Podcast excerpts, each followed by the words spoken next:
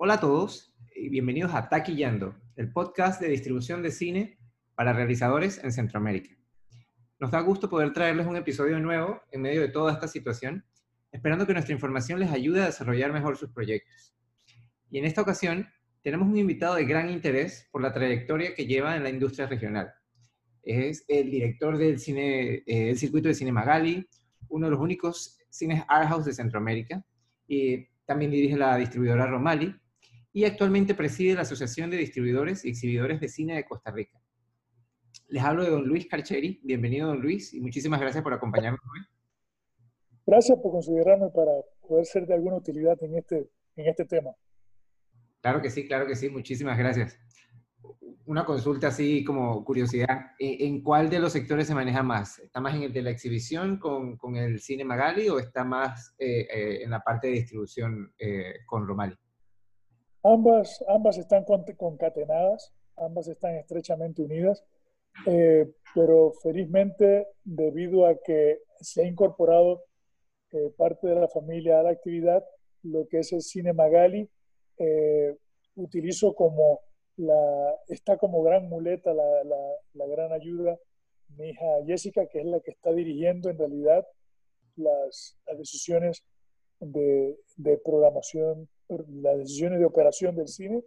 Y en lo que es distribución, la otra gran muleta es mi hija Anabel, que está también involucrada, pero especializada en la actividad de distribución de películas. Y eh, apoyado en ellas dos, pues eh, podemos hacer amalgamas y, y, cosas interesantes en pro del desarrollo de distribución y de exhibición. Y de distribución en especial, eh, hablamos de, también de hacer espacio para cine independiente, que es muy gratificante. Excelente, excelente. ¿Ya, cuánto tiempo tiene eh, el Cine Magali de existir? 42 años. ¡Wow! Toda una vida. Vale, vale, muy bien. Bueno, hoy hablaremos con don Luis sobre exhibición cinematográfica independiente, por supuesto en Centroamérica. Eh, vamos a, ver como un diagnóstico y digamos que conocer más eh, desde la opinión del señor Calcheri sobre cómo nuestra industria se perfila, tanto a nivel regional como a nivel internacional. Bien, vamos a entrar en materia eh, empecemos con, el tema de tantas noticias sobre la problemática actual y las posibles secuelas que impactarán la industria cinematográfica. Eh, se menciona mucho que el sector más golpeado parece ser el de la exhibición en salas de cine. Pero, ¿en qué punto estamos? O sea, ¿en qué estado se encuentra la industria del cine independiente centroamericano desde la óptica de, la exhibición? ¿Se está produciendo más y mejor cine de autor? ¿Piensa que la audiencia se está desarrollando más? ¿Qué, qué opinión tiene al respecto? Creo que la audiencia se está desarrollando más porque simultáneamente, porque esto es una cosa lleva a la otra, se están haciendo producciones centroamericanas muy buenas, de muy alta calidad. Eh, y esto, y a esto nos ha llevado el hecho de que en el último, en el último lustro eh, vemos eh, que los países, cada país de Centroamérica está incrementando, incrementando el volumen de películas. Y y, ese crecimiento lleva a que distintas ramas de tipo de cine vayan evolucionando. Cine de entretenimiento, comedias e igualmente cine de alta calidad. El gran abanderado de la zona, por ejemplo, resulta ser Ixcanul, eh, que, que viene eh, de un país que si bien es cierto su industria está empezando, cada vez va creciendo y creciendo el número de, de películas. Eh, igualmente está subiendo el número de, muy lentamente, pero va subiendo el número de espectadores interesados en, en este tipo de cine. Lo cual me lleva a un tema paralelo, que es un reto que va a tener la industria, que la tiene desde hace dos décadas, y es ver cómo hacemos para que el exhibidor latinoamericano descubra y disfrute el propio cine latinoamericano. Nos encontramos con películas eh, que han alcanzado eh, logros enormes. Eh, por ejemplo, la panameña eh, El Chance. Es una divertidísima comedia, muy bien lograda. En Panamá tuvo muchísimo éxito, pero cuando la sacamos de las fronteras de Panamá, no logramos la cantidad de público necesario para que la película se sostuviera buen tiempo en cartelera. Ese es uno de los retos que vamos a tener que, empezar a, a, a, escalar, hacer de alguna manera que el cine latinoamericano sea más disfrutado por, por, la propia eh, gente del cine latinoamericano. ¿Y por qué eso? Porque si limitamos el éxito de una película a, lo que vaya a producir en un solo país, como los resultados económicos de pequeños territorios como los nuestros no son tan elevados, tendríamos que circunscribirnos a hacer películas de determinado tamaño, de determinado presupuesto. Si las películas nuestras logran mayores mercados, podremos incorporar mayores valores de producción, podremos invertir más en ellas y hacer obras más, eh, más grandes, más, más interesantes. Eh, por eso la importancia de hacer, que, de hacer crecer el mercado latinoamericano. Uno de los instrumentos, por ejemplo, podría ser eh, el, el hacer festivales, festivales regionales auspiciados por las embajadas de cada país. Pero estos festivales deben tener una característica. Debemos presentar en, esta, en, estas muestras lo mejor de cada país. Cuando mostramos, es como vender turismo. Cuando, cuando Guatemala presenta sus bellezas escénicas, las áreas, las áreas arqueológicas, eh, presenta lo más hermoso. Eh, Honduras, Guatán, eh, Nicaragua, eh, con, con, las maravillas de ciudades que tienen en, en, en, todo el, en todo el país. Todos los países tienen. Entonces, igualmente el cine debe ser manejado igual. Cuando presentemos un festival regional, cada país debería hacer mostrar, hacer mostrar lo mejor que tiene para incentivar, para promover. Pero no debe ser una cosa que se haga de una vez, en una sola vez. Hay que dar continuidad. Y volviendo al tema de, de cómo impactará la actividad, el tema de la, de la pandemia, eh, surge, surgen oportunidades. Primero, hay películas que ya fueron completadas y terminadas antes de que, de que esto se iniciara. Son películas que tienen espacio, mayor espacio abierto ahora para, para presentarse.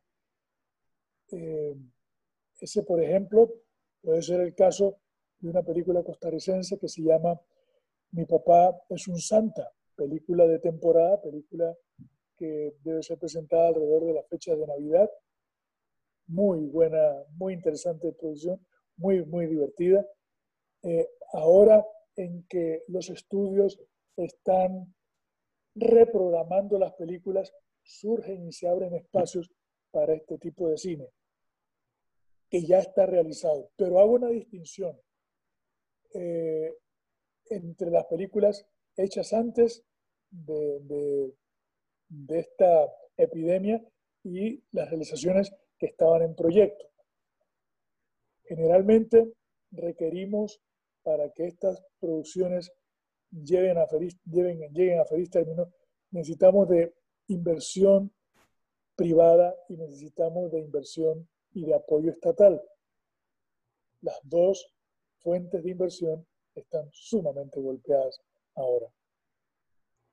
Lo cual hará, retrasar, hará que haya demoras en la salida de nuevos, de nuevos proyectos.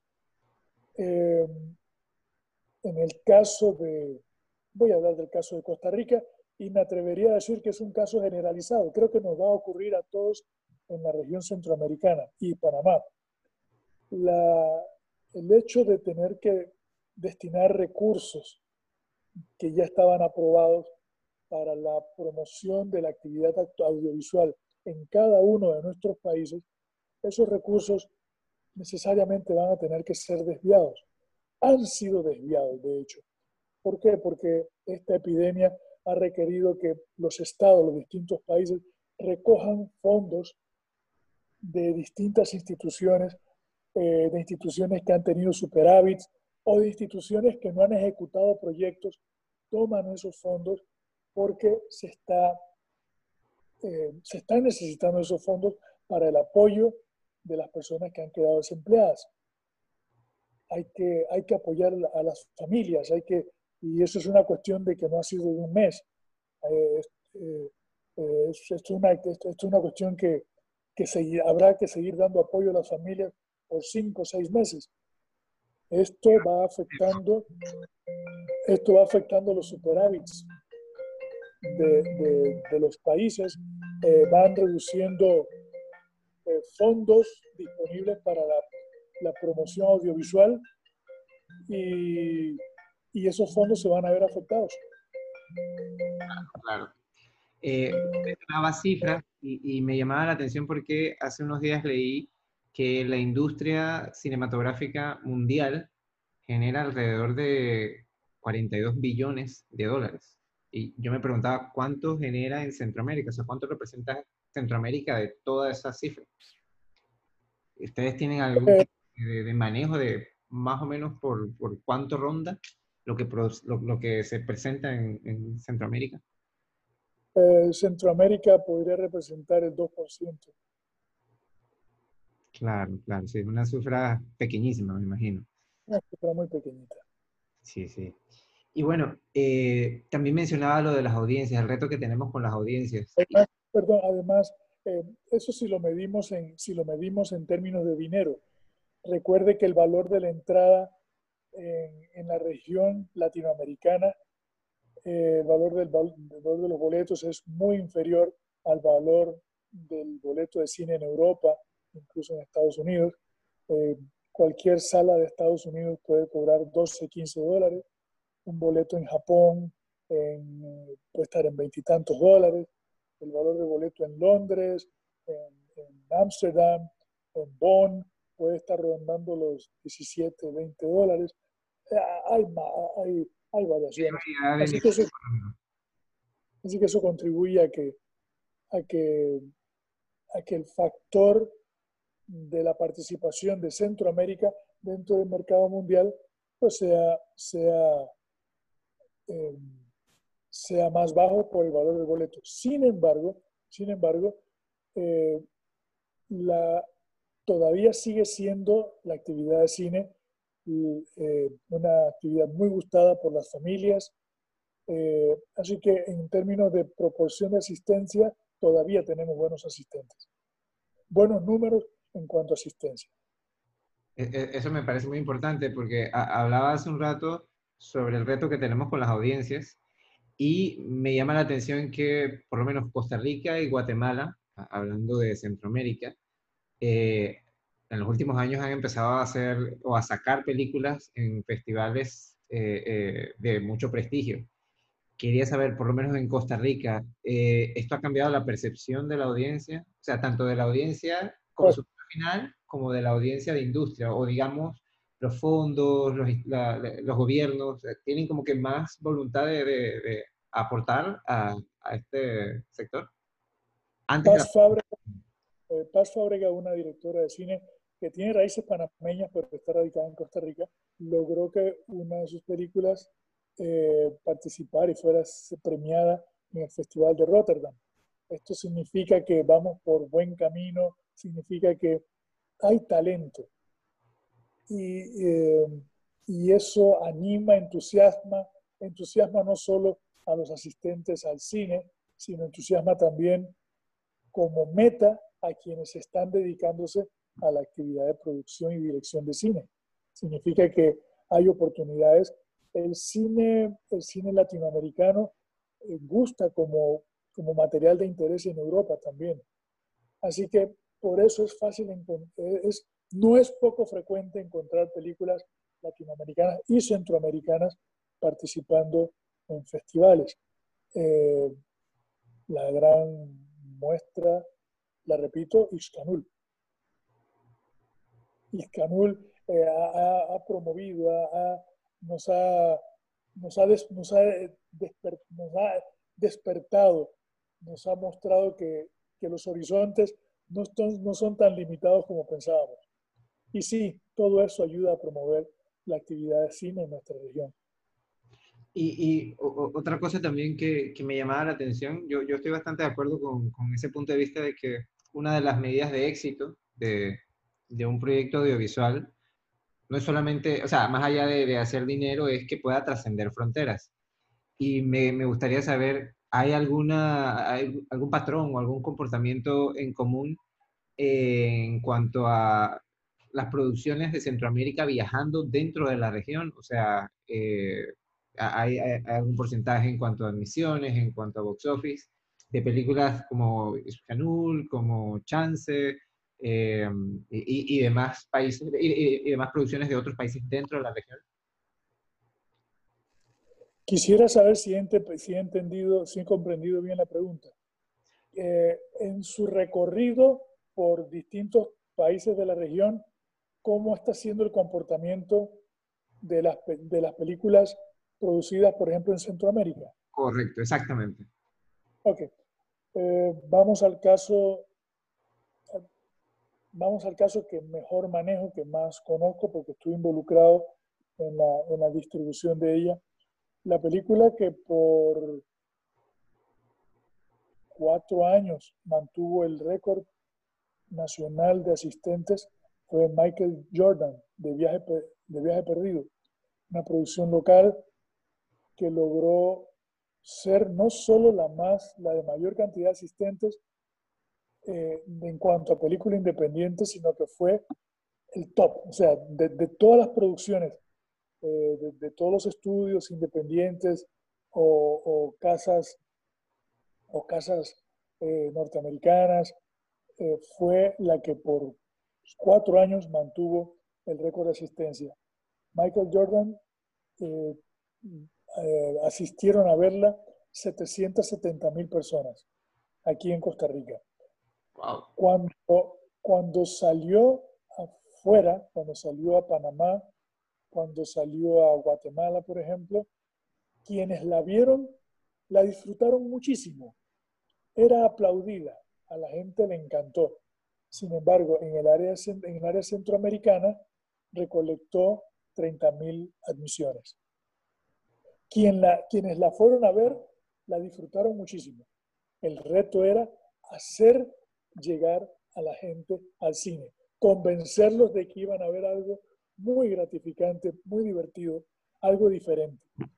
Por alguna razón, que todavía no logro formularme una explicación muy clara, estamos, tenemos la tendencia a subestimar no solo el cine centroamericano, sino a subestimar el cine latinoamericano. Claro, sí, hay una, una aprehensión infundada que, que, hay hacia el cine, hacia nuestro cine, ¿no? Eso es algo muy peculiar en, en, toda la región, pero, pero, sí me gusta saber eso de que es posible o, o, no es tan eh, eh, irreal que las películas centroamericanas estén viajando dentro de la región, porque para mí siempre es una, una de las perspectivas que tengo, también como productor, que nuestras películas, por lo menos de punto de partida, después de nuestros propios países, puedan viajar sobre, dentro de la región de Centroamérica. Entonces, sí que hay películas que lo están haciendo. Sí, hay películas que lo están haciendo y lo seguirán haciendo. Eh, ahora me remito al caso de Ixcanul. Ixcanul tuvo mucho éxito aquí en Costa Rica. Por supuesto, venía precedida de, muchos reconocimientos internacionales. Eh, venía, contenía un tema que no nos era ajeno, no nos era un tema lejano. Eh, pero, y hablando de temas, si me lo permites, eh, creo que una de las cosas importantes en la que tenemos que trabajar en nuestra región es la universalización de guiones, de alguna manera. No estoy diciendo que no estoy diciendo que no abordemos nuestros temas autóctonos, sí, pero con una, con una, hay que, se, puede hacer, se debe hacer, pero con un lenguaje, una comunicación que sea más uniformal, más universal. Eh, creo que es importante para nuestros países eh, solicitar o contar con el apoyo de los estados en cuanto a realizar convenios con países como España, mandar seleccionar nuestros talentos para ser enviados a aquellos que, que, demuestren o en los que descubramos que tienen esa vocación, esa habilidad, eh, que salgan y que si vayan a ser preparados en, en, en desarrollo de guiones. Es muy importante que aprendamos a contar historias de un, con un lenguaje universal para poder salir, para poder trascender, para poder hacer que nuestras historias sean, y nuestras historias y nuestros mensajes sean más abiertas y más fácilmente recibidos en, otros mercados. Vale, vale, sí, me, me parece muy, asaltado eso también. Eh, bueno, yo le comenté anteriormente que eh, yo trabajé para los estudios, pues específicamente para 20th Century Fox, y en la época en la que yo entré, eh, estábamos justamente en esa época de transición del formato un poco más análogo a lo que iba a ser más digital. ¿no? Del 35 al digital. Exacto, entonces se está digitalizando todo eh, eh, en toda la región, básicamente. Y eso fue hace menos de 10 años. Entonces, me parecía interesante porque seguía manteniéndose la esencia de la experiencia colectiva, de disfrutar eh, una película en una sala rodeada de otras personas que pues se podrían emocionar de la misma manera o de, otra manera eh, viendo eh, el mismo contenido que tú. Pero la situación actual, o, que iba en transición y que con la pandemia se, se ha, empujado o acelerado, está haciendo que nos vayamos a un modelo todavía más virtual, para, para decirlo de alguna manera. ¿Cómo ve eso usted? ¿Usted piensa que ya la, la, región está preparada para un cambio virtual? O sea, los consumidores están, o sea, porque el consumo virtual tiende en muchos casos a ser individual, no, no colectivo. Entonces, no sé, ¿qué, ¿qué, piensa usted al respecto? ¿Que ya estamos nosotros como región preparados para irnos a algo virtual o esto es algo solo de momento, eh, eh, digamos, producto de la pandemia? Si me permite ponerlo de si me permite ponerlo de esta manera, creo que creo que va a haber una convivencia de ambas, de, ambas, eh, ambos formatos. Eh, y creo que uno de los promotores de esto indirectamente puede ser la epidemia que hay. Eh, hay mucho material que está siendo consumido por cable, por streaming, ante, ante la necesidad de que las personas estén en casa. Antes de que viniera, antes que estuviera en todo el mundo esta epidemia, el millennial había hecho que se cambiaran los gustos y las preferencias eh, por la forma de ver cine. Eh, recuerdo que siempre en cine ha sido vendida la idea de la experiencia de la pantalla grande, la experiencia del sonido. Sin embargo, una de las películas en las que los estudios invirtieron muchísimo en cuidar los, el formato, el sonido, las imágenes, fue El Hobbit.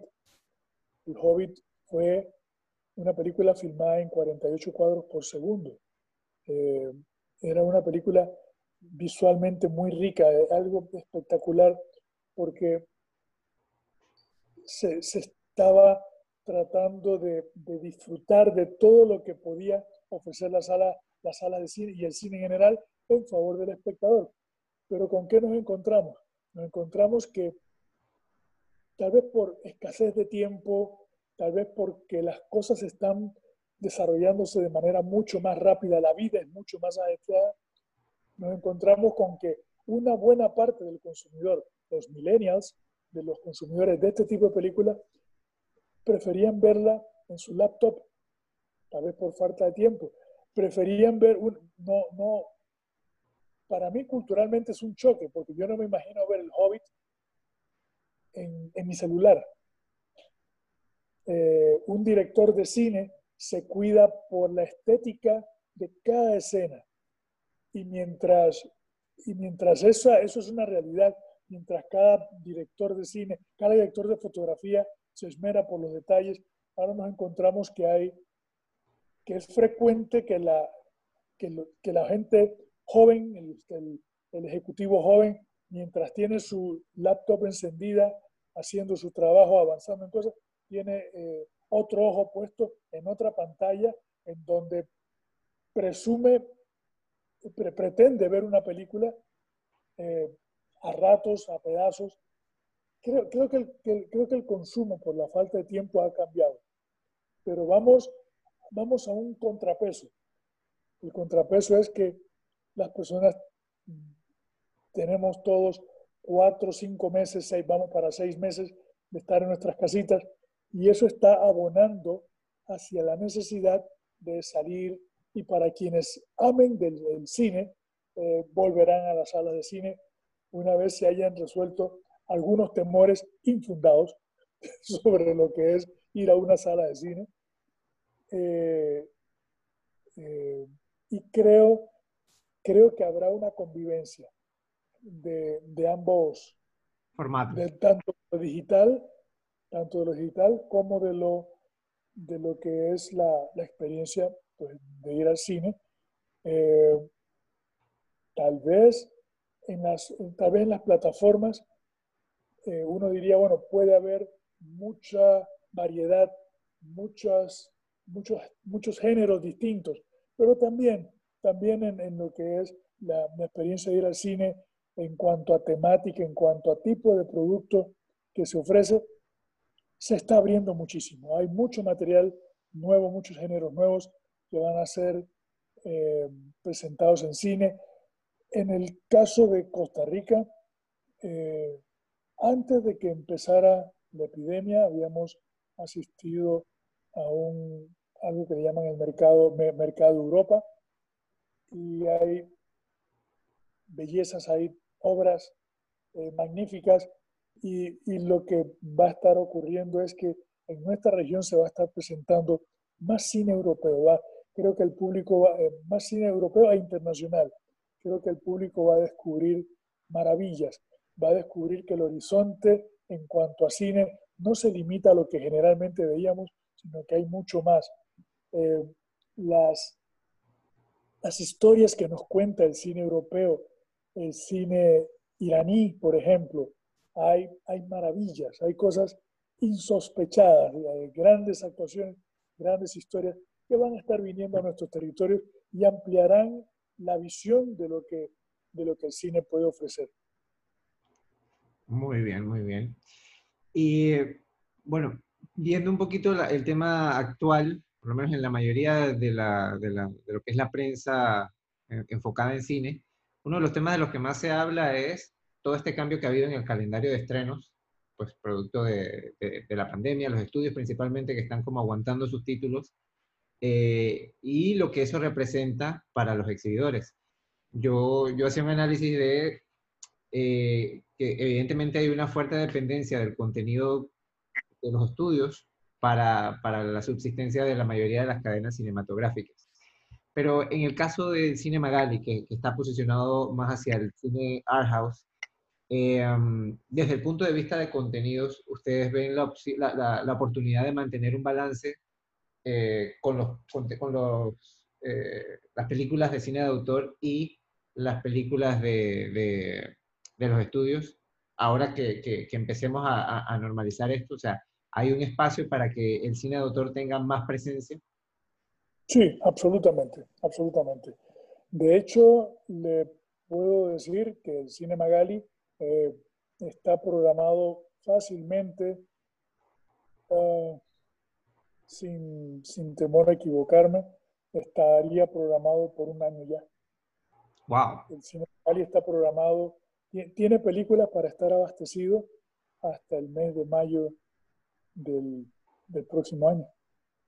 Así que sí, eh, se abren opciones, eh, siempre se puede tomar de un proveedor y de otro, siempre habrá, ahora por ejemplo, una, una, una de las señales es que eh, la, la, temporada de los Oscars eh, ya no va a estar en el mes de febrero, primera semana de marzo, sino que ha sido trasladada para el mes de abril.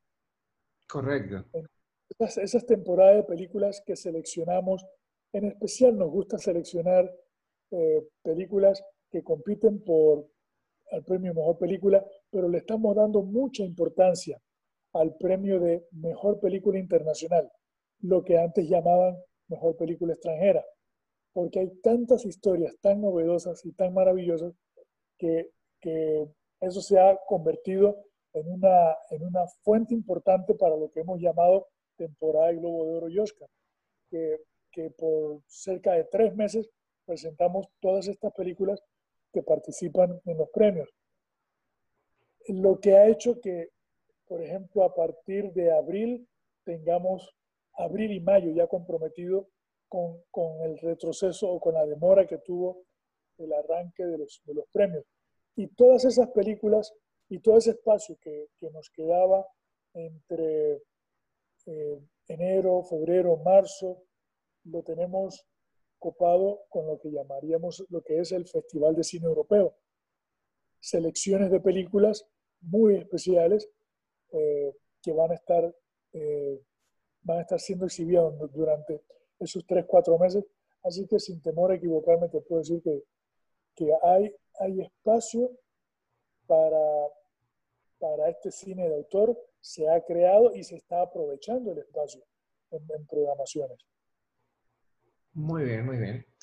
Eh, hace poco eh, se dio la versión virtual del mercado de Cannes y em, me llamó la atención eh, un panel en el que hablaban de posibles maneras en las que los exhibidores y las plataformas pueden empezar a apoyarse, no solo por el tema de la pandemia, que, ha puesto como que una actitud más colaborativa entre todos, sino en general, a la larga, eh, y más que nada en beneficio tanto de las películas de autor como de la audiencia. ¿Usted ve un posible futuro, eh, por lo menos a nivel Centroamérica, eh, en que se empiecen a dar colaboraciones entre exhibidores y plataformas para presentar películas? El episodio pasado presentamos una plataforma en Centroamérica, que es nueva claramente, y me llamaba la atención eso, o sea, me, me ponía a pensar, ¿será posible el trabajo de esa o de otras plataformas eh, mancomunado con los cines? Sí, podría ser perfectamente.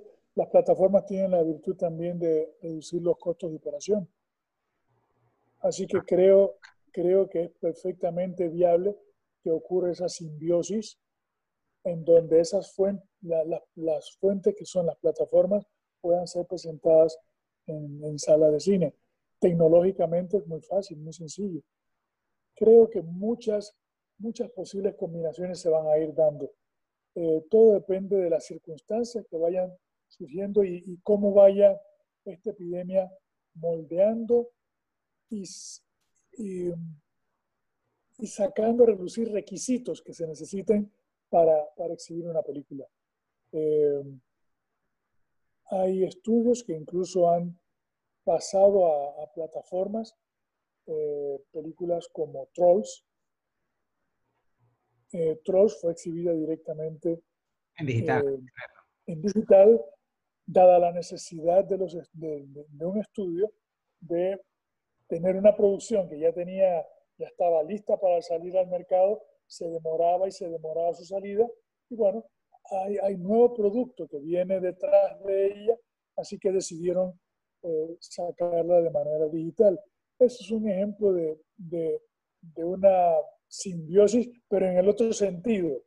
Las productoras de Theatrical aportando a streaming, pero también se puede dar eh, de, manera, de manera opuesta. Eh, le recuerdo casos de plataformas que, como por ejemplo, ocurrió que Roma había sido originalmente pensada para Netflix eh, su salida iba a ser en Netflix. Sin embargo, eh, se abrió el compás de que por lo menos dos semanas antes de que saliera por Netflix, los cines que quisieran exhibirla podían participar de su estreno. Y dos semanas antes de que, de que Roma eh, saliera al mercado digitalmente, estuvo en, en, en salas de cine que escogieron presentarla. De esa manera, de esa manera se estaba mandando un mensaje al público. El mensaje era, cine de alta calidad será, seguirá siendo presentado primero en las salas de cine. Así que sí, yo creo en esa simbiosis. Muy bien, muy bien. Bueno, eh, eh, excelente todo esto. Eh, y, todo esto y todo esto en favor del público. Exacto, siempre, siempre pensando en la audiencia que cada vez toma más control, más relevancia para, de, cara a los proyectos que hacemos todos. Y bueno, para cerrar, nosotros tenemos un segmento que se llama ¿Por qué nadie me dijo? donde regularmente hacemos rankings o, damos sugerencias a, a, quienes hacen cine para, para ver qué pueden hacer para mejorar sus proyectos o, cómo prepararse para el mercado que, que, les viene eh, enfrente. Entonces, quería cerrar con una, una, línea más positiva, más esperanzadora en este, porque nadie me dijo, pidiéndolo que nos dé un consejo sobre el reto que usted principalmente ve que tiene la industria regional, si es la audiencia, si es eh, eh, el trabajo unificado como región, ¿qué, qué podría decirnos que, que le dé esa, esa, guía a la gente hacia dónde puede eh, pensar ir para, para mejorar en la industria? Tres consejos. Consejo número uno, guion. Consejo número dos, guion. Consejo número tres, guion. Las comunicaciones, las comunicaciones entre casas productoras y compañías distribuidoras, las compañías que comercializan, las comunicaciones están muy estrechas. Es fácil ya que las casas productoras vean qué están haciendo las compañías independientes y muchas de esas compañías independientes eh, que desarrollan productos en Latinoamérica son seleccionadas por los estudios grandes para ser comercializadas. Son seleccionadas por casas europeas, francesas, como Gaumont. Gaumont hace sus selecciones de ese tipo de cine porque hay scouts, hay gente que está siempre muy alerta. Pero para que los ojos de alguien estén puestos sobre nuestras películas, necesitamos que sean distintas, necesitamos manejar no solo el arte de contar la historia, sino que esa historia sea lo suficientemente atractiva. Guión es, es la, la, clave, es la, la, exposición, es la, vida de una película. Una vez entré en un debate con, con alguien que decía, eh, los actores, los actores somos los que le damos vida a los personajes, somos los que hacemos que las películas triunfen. Un momentito, no hay un actor, por excelente que sea, que haya salvado a una película con un mal guion. No ha habido un solo caso de un actor de renombre que haya salvado económicamente una película cuyo guion no sea realmente interesante.